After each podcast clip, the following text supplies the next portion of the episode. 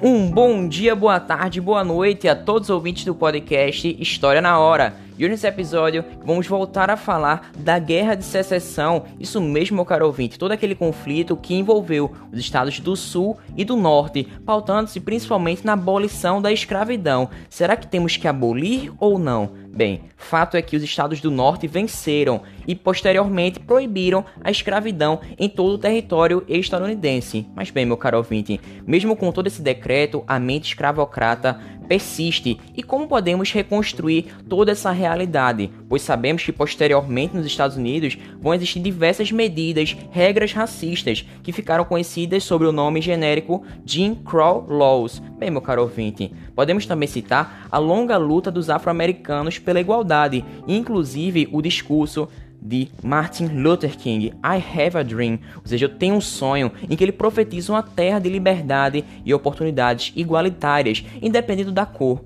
Bem, meu caro ouvinte, além disso, vamos citar nesse podcast como que o Big Stick está relacionado com o imperialismo estadunidense. Bem, sobre todos esses temas que eu alavanco a tua curiosidade, que justamente vamos falar nesse podcast. Então, meu caro ouvinte, você já percebeu que a viagem vai ser longa, então vamos deixar de enrolação, porque você é meu parceiro para viajarmos agora do século 21 ao século 19. E durante toda essa viagem no tempo, que vai ser muito deliciosa, saborosa, vamos trazer todos esses paralelos com as questões atuais, porque precisamos ainda reconstruir, melhorar e aperfeiçoar ainda mais a nossa mentalidade, para que no futuro não soframos ainda com todas essas questões escravocratas do racismo estrutural na nossa sociedade. Mas bem, sem mais delongas, vamos ao que interessa. Bom, a principal questão a ser trabalhada após o conflito da Guerra de Secessão foi justamente a reintegração dos territórios do Sul à União, já que a Constituição não tinha nenhuma cláusula que definisse essa questão,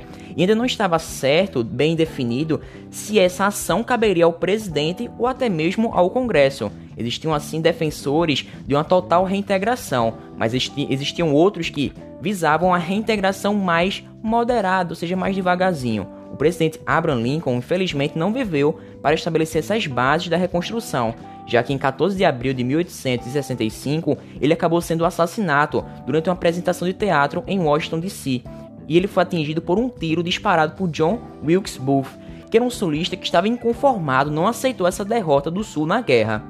E o vice-presidente Andrew Johnson, que governou de 1865 até 1869, assumiu o governo. E em 1865, nesse mesmo ano, foram aprovados nos Estados do Sul os Códigos Negros, também chamados de Black Codes, que além do mais aprofundaram essa segregação racial, proibindo que os ex-escravizados pudessem escolher aonde trabalhar, ou seja, restringiam os direitos de ir e vir. Além disso, eles não podiam se reunir, se casar com brancos e até mesmo nem podiam beber álcool e possuir armas de fogo. Bem, meu caro ouvinte, o cumprimento dessas leis deveria ser feito à risca, já que se houvesse um descumprimento, eles poderiam receber uma pena de multas, castigos corporais ou até mesmo ser vendidos em leilão.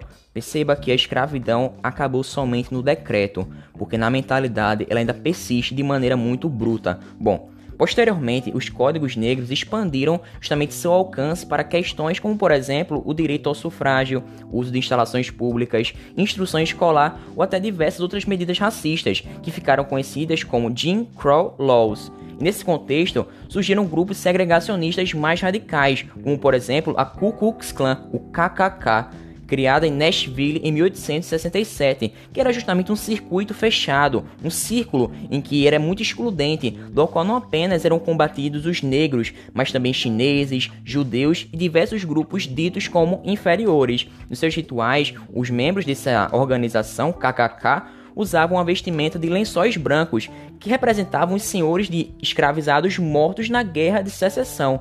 E esse grupo era apoiado inclusive por proprietários de terras sulistas, mas seus integrantes eram majoritariamente brancos de baixa renda, que ficaram descontentes com esse fim da escravidão e com a derrota do Sul na Guerra de Secessão. E em 1882, o governo dos Estados Unidos declarou essa organização inconstitucional e acabou sendo enfraquecida. Bem, meu caro ouvinte, mas todo esse processo nos ressalta a reflexão de como o racismo está presente na nossa sociedade contemporânea já que mesmo com o enfraquecimento da Ku Klux Klan, isso não significou, contudo, o fim do racismo, já que o caminho para todo esse reconhecimento dos direitos afro-americanos foi muito longo e marcado por diversas lutas sociais. Inclusive, entre as décadas de 1910 e 1920, iniciou-se um movimento conhecido como a Grande Imigração, em que esses afro-americanos do sul estadunidense se deslocaram para o norte, visando um trabalho, oportunidades e dignidade à vida, já que essas cidades do norte eram muito mais industrializadas. Bem, meu caro ouvinte, é muito lamentável dizer que todo esse processo migratório para o norte agravou ainda mais a segregação social e racial, já que o governo das capitais do norte e do oeste estadunidense, como por exemplo Nova York, Detroit e Chicago, insistia que todos esses movimentos, a luta dos negros por direitos civis mais igualitários, era justamente voltado para a violência e para o crime. Bom, nos anos de 1960, a Liga dos Trabalhadores Negros Revolucionários, que foi um movimento organizado na capital do estado de Michigan, em Detroit, ganhou um destaque muito grande na promoção de greves e até reivindicações em massa. Nesse período também surgiu o Black Panthers Party, ou seja, o Partido dos Panteras Negras, e que, que tem um lema de defender as comunidades afro-americanas. Toda essa efervescência teve um forte impacto e consequências na legislação do país, que acabou decretando o fim das chamadas leis Jim Crow, que eram responsáveis por tanta segregação dos negros em diversos estados, principalmente no sul estadunidense, já que lá limitavam ainda mais o acesso deles às escolas e ao transporte público. Mas bem, meu caro ouvinte, o fim de toda essa era Jim Crow, dessas leis segregacionistas, racistas, aconteceu justamente com a aprovação da Lei dos Direitos Civis, em 1964, e eles queriam justamente reduzir esse prejuízo histórico e social dados aos negros estadunidenses. Bom, nos anos 1970, essa segregação social e racial ganhou força novamente, e um indício disso seria justamente o fato das taxas de encarceramento terem crescido bastante de maneira acelerada, principalmente quando comparamos a população carcerária negra com relação à branca, já que os homens negros são encarcerados quase seis vezes mais do que homens brancos. Bem, meu caro ouvinte, fato é que tudo isso ainda persiste e precisamos combater esse racismo através de ações humanitárias. Por exemplo, em 2020, o Black Lives Matter, ou seja, Vidas Negras Importam, foi justamente criado em 2013 pela união de três movimentos, Aliança Nacional dos Trabalhadores Domésticos, Coligação contra a Violência em Los Angeles e pelo ativismo dos direitos dos imigrantes. E esse movimento justamente ganhou repercussão mundial após manifestações contra a morte de George Floyd, foi asfixiado por um policial após ter sido suspeito de utilizar uma nota falsa de 20 dólares, o que evidencia o quanto que o discurso de Martin Luther King precisa ser enfatizado. Ou seja, I have a dream, eu tenho um sonho, em que ele profetiza uma terra de liberdade e oportunidades, em que ele falou assim: nossos filhos não serão julgados pela cor de suas peles, mas pelo conteúdo de seu caráter.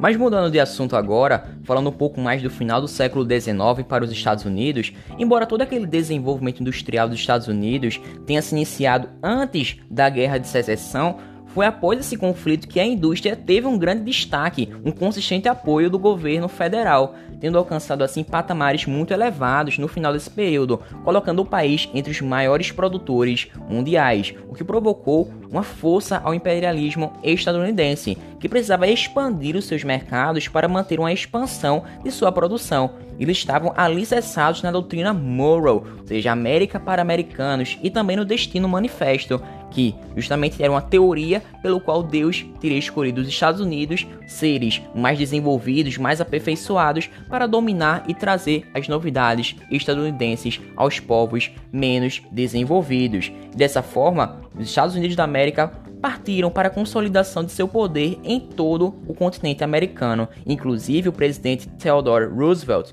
que governou de 1901 até 1909, estabeleceu princípios como, por exemplo, o corolário Roosevelt, que justamente justificava a interferência estadunidense em países latino-americanos, apresentando-se justamente como redentores da América. Eles precisavam trazer esse desenvolvimento para essas sociedades mais atrasadas. Dessa forma, podemos citar a política do Big Stick, que justamente resume essas intenções de Roosevelt, nação imperialista estadunidense. E essa mesma política marcou os Estados Unidos em relação à América Latina e o Caribe, já que ela teve suas origens nas primeiras décadas do século século XX e defendia justamente a intervenção dos Estados Unidos em países americanos, visando propor transformações no país, já que os Estados Unidos da América se acham uma potência hegemônica e por isso precisam intervir nos seus vizinhos. Bem, Vale ressaltar que as grandes indústrias e os poderosos bancos lucravam muito com as práticas de um capitalismo muito liberal e monopolista, que estava muito consolidado. Bem, e esse período foi marcado e associado ao importante crescimento urbano, associado a uma intensa crise migratória. Bem, meu caro ouvinte, eu espero que você tenha gostado desse podcast, que hoje falamos muito mais sobre os Estados Unidos, final do século XIX, racismo estrutural e como que tudo isso se impacta na realidade atual. Bem, meu caro ouvinte, então fico por aqui. Muito obrigado e já deixo o convite para o próximo podcast, que falaremos um pouco mais de ciência voltada à biologia, já que no século XIX temos um grande impulso ao desenvolvimento das ciências naturais, principalmente pelas contribuições de Darwin, Lamarck e Linneu. Então, meu caro ouvinte, aqui fica meu muito obrigado pela tua participação, pelo teu engajamento. Então, fique com Deus. Até uma próxima. Muito obrigado.